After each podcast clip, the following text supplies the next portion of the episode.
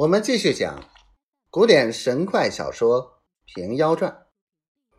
却说贝州豹子探听得刘延威起兵，飞马来报王泽。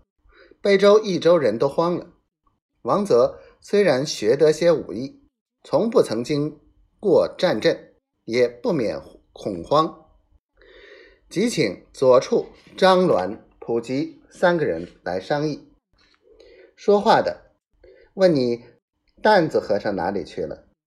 看官有个缘故，那和尚三遍到白云洞圆宫处道法时节，曾到白玉香炉前诚心祷告，发愿替天行道，不敢为非，只为不识天书，亏了圣姑姑辨认，就同圣姑姑和左处三个一起修炼。因见圣姑姑说：“河北三十六州何当换主？众人该得辅助王泽，除灭贪官污吏，这都是天数。”担子和尚信了这般言语，所以把单王太尉三千贯钱相助王泽，散与两营兵士。以后众人去杀州官，和尚就躲过一边，不曾同去。为何的？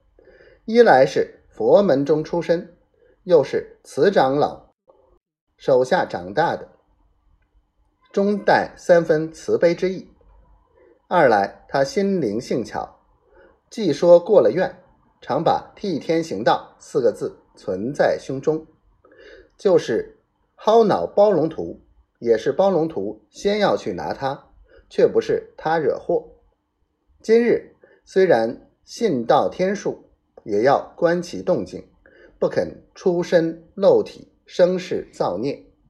这里王泽据了贝州城，那和尚自在城外甘泉寺内居住，只有左处等三人朝夕共事，故此今日王泽只请了他三个商议。学师道：“打听得他们那里有多少人马？”王泽道。有五千人马，左处道，便是他有五万，亦不足虑。这里两营共有六千人，留一半守城，一半迎敌，看我左处本事。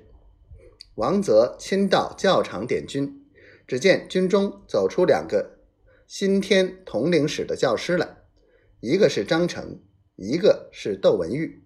参拜过了，禀道。两营军士受了主帅大恩，并无寸报。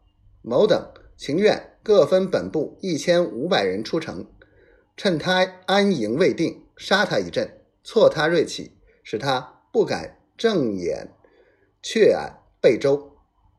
王泽大喜，个人赏了披挂一副，战马一匹，点了三千人马，犒赏已毕，吩咐来日出军，小心在意。